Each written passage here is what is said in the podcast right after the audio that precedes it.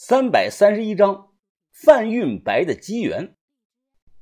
哎呦，哎，哎，我忍不住停下来，不停的喘气，望向前方。范神医的脚步依然很快，他还是一个劲儿的催促着快点。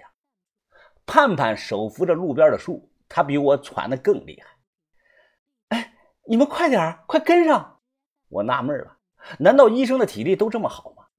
距离大后山是三公里左右的山沟里，还存着一个传统的苗寨，大概一百多户生苗定居在此。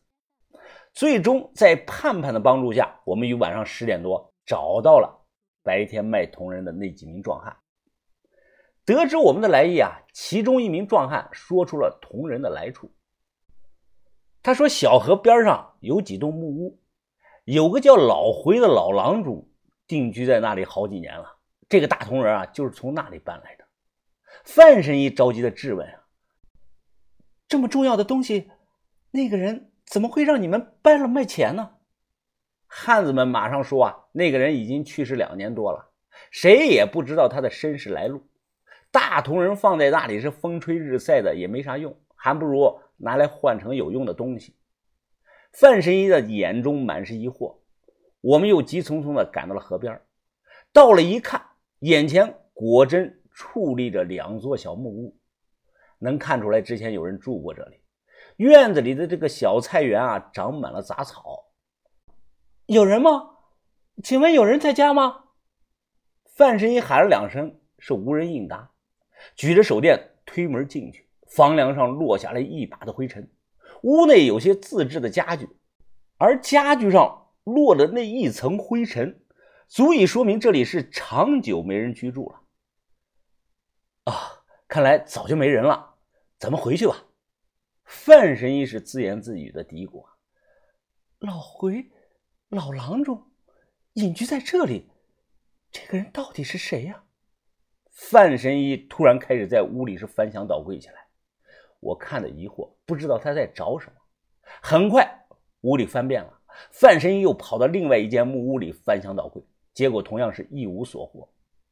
范神医显得情绪有些低落。这个拥有大铜人的老郎中给我们留下了太多的谜团。他真名叫什么？为什么晚年一个人在这里隐居？他又是从哪里得到的这个大铜人呢？就在即将离开之际，突然我的眉头一皱，望了望脚下踩这个木地板，我蹲下，用手敲了敲。空的，我马上找东西撬开，吱吱吱吱，啪！地板上立即露出一个大铁箱，还上着锁。哎呦，我我去，这么沉！我用尽全力想把它搬出来，结果这个大箱子是纹丝不动。哎，盼盼突然打了个喷嚏，他眼露恐惧啊！啊，我我我感觉好像有双眼睛在看着我们似的。哪有人啊？有也是屋主人死后的灵魂。哎，他就在你身后站着呢。我吐槽的这么一说，盼盼吓了一跳啊，立即扭头向后看。得知我是在骗他，盼盼生气的瞪了我一眼。我好奇心也上来了，想看看这个箱子里啊到底藏着什么秘密。哎，范姐，把你那个发卡给我用用。你还会开锁？小看人了不是？以前跟人学过，我会的东西啊多得很呐。将这个发卡扳直，用牙咬了咬前端，我直接将这个发卡就捅到这个锁眼中，感觉触碰到了弹簧后，用力的向左一拨，只听咔嗒一声，锁便开了。没想到这费尽心思隐藏的这个箱子里存放的竟然都是书，摆放非常的整齐，一摞一摞的书。而且看样子都是自己装订的，很多书连个名字都没有。范神医拿出来一本，直接翻开看。我也拿了一本书，书的内容是某种日记一类的。写书的这个人，也就是大同人原主人，似乎去了很多地方，包括藏地、云南、贵州、四川，最后来到了湖南。我又拿了几本看，内容都是医学方面的知识，可能涉及到了藏医、蒙医。傣医、壮医、苗医、瑶医、易医、侗医、土家医、回医等等，看得我是眼花缭乱，头都大了。其中百分之九十以上的内容都看不懂。原来这些书啊有一个统称叫“心回回忆方”，而记录下如此繁多内容的作者叫张回回。范神医将手电筒平放在桌子上，他直接坐下来看起了书，而他这一看就入了迷了。不论我是怎么叫，他都没反应了，只是眼睛盯着这个书中记载的这个内容，看完一页再继续的翻到下一页。早上呢，我被盼盼那个像飞机起飞的那个呼噜声给吵醒了。我靠这个墙转头一看，范神医还坐在那里低头看书呢。范姐，范姐，我们回去吧。书什么时候都能看呀？这个人得吃饭呀。一夜没合眼，范神医的脸上却看不到有丝毫的疲惫。他猛地抬头，声音激动且急促啊：“玉芳，你知不知道？”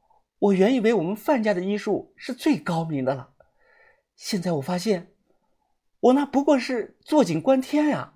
我好像好像打开了一扇新的大门。哈哈哈哈哈！哎呀，奇人呐！